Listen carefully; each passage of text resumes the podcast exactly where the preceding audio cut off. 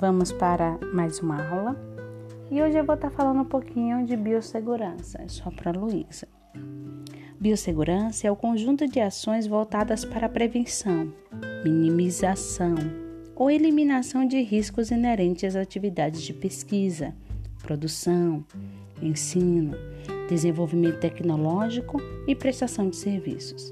Riscos que podem comprometer a saúde do homem, dos animais, do meio ambiente ou a qualidade dos trabalhos desenvolvidos. Vamos começar falando de EPI e EPC. EPI, equipamento de proteção individual. De uso individual, deve ser utilizado em todos os procedimentos, independentemente do estado sorológico do paciente para qualquer patologia. Exemplo: luvas, máscaras, óculos equipamento de proteção coletivo, de uso coletivo. Está estrategicamente situado em locais acessíveis e sob conhecimento de todos. Exemplos: contentores de material cortante.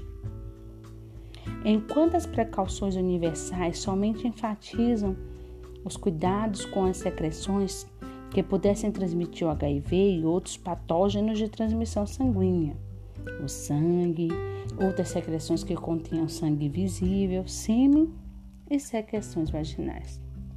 As PPPs foram formuladas enfatizando a prevenção do contato com todos e quaisquer tipos de fluidos corporais. Secreções, excreções, pele não íntegra e membranas mucosas de todos os pacientes. Qual é essa definição? E isso tem, leva ao conjunto de medidas utilizadas para diminuir os riscos de transmissão de microorganismos nos serviços que manipulam de alguma forma com material biológico diretamente com o paciente ou não. O uso sistemático de EPI, de acordo com o procedimento a serem realizados e específicos para este fim. Atenção para riscos ao manipular, preparar, recolher, transportar ou limpar materiais pérfuro-cortantes usados. Cuidados ao desprezar material pérfuro-cortante de único uso e contentor adequado. Descarte sistematizado de material usado de acordo às NRs. Todo e qualquer evento capaz de produzir danos ao profissional, incidindo em sua qualidade de vida e desempenho profissional qualitativo e quantitativo, que ocorre durante suas atividades profissionais ou em decorrência dela. Risco. Em epidemiologia, os fatores de risco são entendidos como componentes críticos do aconteci dos acontecimentos, fatos ou coisas que colocam ou possa vir a colocar em risco a saúde do indivíduo na sua coletividade. Um risco não deve ser avaliado somente pela gravidade do dano, mas também pela probabilidade do evento. Os acidentes de trabalho envolvendo materiais biológicos sempre foram um constante desde antes de qualquer relato científico. Porém, somente nos anos 40 surgiu a preocupação com riscos biológicos que envolviam profissionais que exerciam atividades em laboratórios e departamentos de ciências. Para profissionais que exercem atividades ligadas à assistência direta ou indireta ao paciente, Somente nos anos 80, com o advento da epidemia da AIDS, surgiu a necessidade da elaboração de normas de segurança mais adequadas a estes profissionais. Embora as contaminações por hepatite virais já ocorressem muito antes dos anos 80. A necessidade da prática de biossegurança tem um fundo histórico.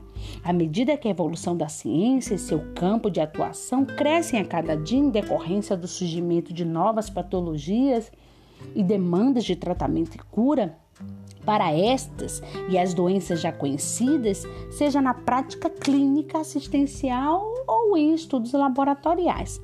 Para tanto, se faz necessário o desenvolvimento de um programa de treinamento em biossegurança para todos os profissionais e trabalhadores com risco de exposição a material biológico, como medida educativa e preventiva.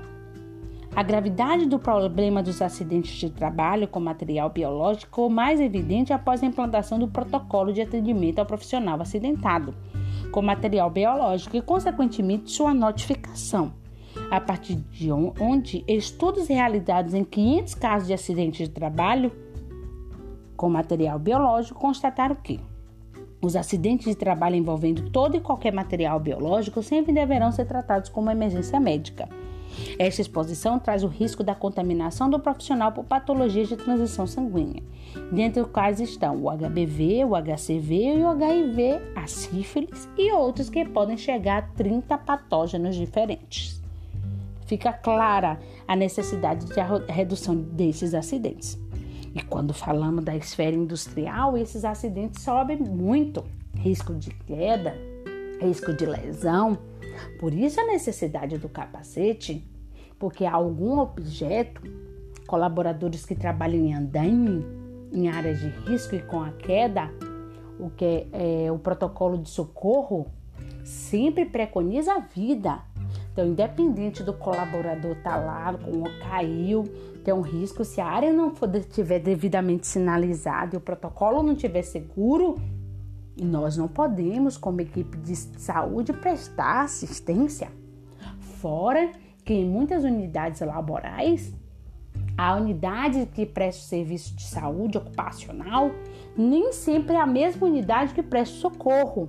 Às vezes, tem protocolos diferenciados. A unidade de saúde ocupacional não presta socorro, quem presta socorro é outra unidade, preparada só para o socorro, com pessoas propriamente aplicadas nisso, como professor, professora, porque tem várias normas regulamentadoras, inclusive tem a norma regulamentadora para o trabalho em altura. Então, o socorrista que ele sobe para fazer um resgate de alguém que está desmaiado lá no Adaime, ele precisa saber a N35. Ele precisa saber todo esse suporte que ele precisa dar. Então, são pessoas capacitadas e entendidas em determinadas situações. Tudo para preconizar a qualidade de vida, ok? Isso é muito importante, tá? O primeiro sistema de isolamento, né? É, é, tem uma, toda uma história para prevenção e transmissão de, é, de infecção. O que aconteceu? Ainda no século XVII na Europa, época em que a famosa peste negra dizimou milhares de pessoas na Europa, mesmo sem o conhecimento atual sobre doenças infecciosas, empiricamente eram recomendadas vestimentas protetoras. O médico particular do rei Luís XIV, Charles Delorme, idealizou uma vestimenta de couro, completada por luvas e uma longa haste de madeira a fim de evitar contato próximo e ou direto com os enfermos. Naquela época, ainda não era conhecido o modo de transmissão das doenças infecciosas. Apenas no meado do século XIX, através do estudo de 100 Mills, provando a importância da lavagem das mãos na prevenção da febre puerperal, os estudos de Pasteur, Lister e a invenção do microscópio Koch, é que a transmissão das infecções ganhou atenção devida. Nessa mesma época, Florence Nightingale registrava que pacientes com patologias semelhantes melhoravam mais rapidamente se não fossem colocados no mesmo ambiente, com outros com patologias distintas. De 1890 a 1900 foram recomendadas as técnicas de separação de pacientes com patologias distintas em publicações de enfermeiras. O sistema de cubículos foi criado em 1910, época em que foram abertos hospitais de isolamento. As recomendações eram baseadas em conhecimentos racionais de higiene. Era recomendado o uso de solução antisséptica para lavagem das mãos, uso de aventais e desinfecção de objetos. Este conjunto de medidas chamava-se barreira de enfermagem e sistema de cubículo. Nos anos 50, esse isolamento iniciara a fechar e nos anos 60 também os hospitais específicos para tuberculose. Nesta ocasião, foi difundida a possibilidade de que pacientes infectados poderiam ficar no mesmo locais, em hospitais que aqueles sem doenças infecciosas. Aí veio o primeiro sistema de isolamento em, em 1970. O CDC publicou um manual chamado Técnico de Isolamento para Uso em Hospitais, que foi, foi revisado em 1975. Era sete categorias de isolamento, né? As preocupações: o protetor, ferida da pele, precauções entéricas, precaução de secações e precaução com sangue. Tratava-se de um sistema que agrupava a doença de acordo com o modo de transmissão. Em meados dos anos 70, 93% dos hospitais dos Estados Unidos utilizavam as medidas recomendadas. Quando evoluiu em 1983, com a culminância dos estudos que vinham sendo realizados pelo CDC, foi publicado um novo guia da precaução de isolamento em hospitais. Tá? Foi também criado isolamento para tuberculose assistência do paciente, todas as técnicas que conhecemos hoje. Em 1983, já constatava síndrome da imunodeficiência adquirida, com orientações específicas a fluidos corporais. Então, todo esse conhecimento angariou isso, com suas precauções padrões, luvas, máscaras, entre outras. E aí, em 95. Só que agora, com a chegada do Covid, toda a nossa realidade muda. Porque com os pacientes assintomáticos, gerou regras e protocolos que vai muito além da até o do material que dispomos nas unidades. Porque passou a ser isolamento para todos. Algo muito difícil que enfrentamos ultimamente. Então, o cuidado passa a ser com qualquer colaborador, independente de hospital ou unidade de trabalho. Porque dentro deles tem um registro. Antigamente se fazia exame para determinadas atividades. Como assim, Pro? Até hoje é feito os exames, mas não é obrigado o colaborador fazer teste HIV. Então você não sabe quanto daqueles colaboradores são imunocomprometidos. A gente sabe sobre a acuidade visual, a acuidade auditiva, tó, pulmão, termo de tórax, é, é, teste ergométrico, essa parte é pressão, diabetes, porque é aferido antes dele subir no andaime. Porém, outros dados perpassam e muitas situações acontecem. E tudo que a gente quer na área é evitar acidente. E é muito importante. O lixo hospitalar ou o lixo da unidade que presta atendimento no, na indústria, ele é pesado e tem que ser justificado o aumento desse lixo. Por exemplo, se mês passado era tantos colaboradores, tantos atendimentos, usou tantos pérfuros, por que esse mês está usando mais? Então, tudo na indústria é calculado, organizado e explicado, porque tudo isso tem que passar depois por um organograma. O que é isso, Pro? A gente ganha e a gente gasta. Uma empresa, para ganhar, ela não pode gastar mais do que ganha. Ela tem que ter lucro, ela tem que ter capital de giro. É um pensamento industrializado e você tem que fazer conforme as normas da, da empresa, preconizando tudo como é em lei. Então, os lixos têm que ser identificado, classificado. Os lixos de coleta seletiva nós vemos logo no início da, da quando entramos no ambiente industrial, tá? Tem as categorias, são divididas em grupos e tem as categorias. E como ele vai ser, ou como vai proceder o, esse lixo, a sua esterilização, o seu descarte, porque não pode ser de forma inadequada. Os pérfuros constantes têm que ser levados uma indústria, uma indústria é, é, uma empresa tem que vir buscar, fazer incineração para todo é, preconizar todo esse transcorrer, né, do lixo que é, é gerado na unidade que presta esse atendimento. Na indústria, sendo ela uma clínica que presta fora, como uma clínica ou um posto dentro do ambiente de trabalho. Então, toda essa preconização, todo esse padrão dos sacos, todo esse entendimento e tudo é registrado. Tudo é registrado. Na indústria, você tem todos os seus colaboradores e todo o cartão de vacina dele está lá na tabela. Todo mundo que está atualizado ou não está atualizado e quem está terminando de atualizar, tudo, tudo é devidamente anotado e padronizado, ok? É, Passa-se por, é, como eu digo, a gente vive, vive mais no papel. E a gente vive mais no papel, sim, tudo em prol de uma qualidade do serviço. Qualidade esta que preconiza.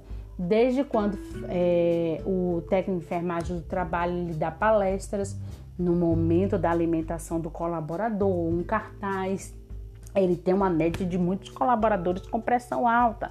Ele fala sobre diminuição de sal, não pegar o sal lá na hora da alimentação para estar tá jogando na alimentação, a ingesta hídrica. Então tudo, tudo se é pensado para fomentar e favorecer saúde. Então o entendimento de trabalho mudou. Se percebeu uma necessidade maior. Não é do nada que o colaborador chega, pega a roupa da unidade, vai trabalhar, no final ele tira a roupa e a empresa se responsabiliza pela limpeza daquele, daquele, daquela roupa que ele utiliza e daqueles EPIs que ele recebe quando tem um descarte ou quando quebra, ele faz lá, tem que pegar um, um novo.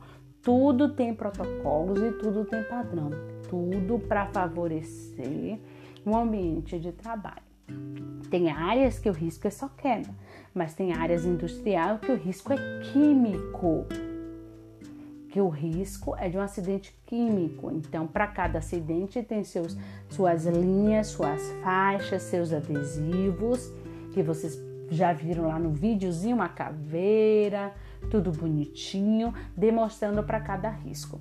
Então, tem torneiras apropriadas para lavagem dos olhos, tem torneiras apropriadas, o chão tem que ser todo sinalizado, porque numa fumaça, não qualquer coisa, não conseguir enxergar, você enxerga o chão. Por isso que a sinalização ela não é só na parede, como no chão. Para quê? Para para num caso de fumaça você consiga visualizar e ela tem que ter nessa situação ela tem que ter um, uma coloração reluzente para que a pessoa possa enxergar e possa identificar. E por isso que além da CIPA, que favorece todo, favorece muito mais conhecimento do colaborador, tem os testes de evacuação da área, aonde é feito para que todo mundo saiba como é, deve-se agir em caso de um extravasamento químico, dependendo da área ou de uma explosão. Isso tudo aprendemos muito Todo morador de Água aprende muito isso por causa do polo, porque se o polo explodir, o povo, o povo daqui nem todo sabe para onde ir. Porque não só tem um isolamento adequado da indústria, como todo ano lá no entroncamento tem um ensinamento do isolamento.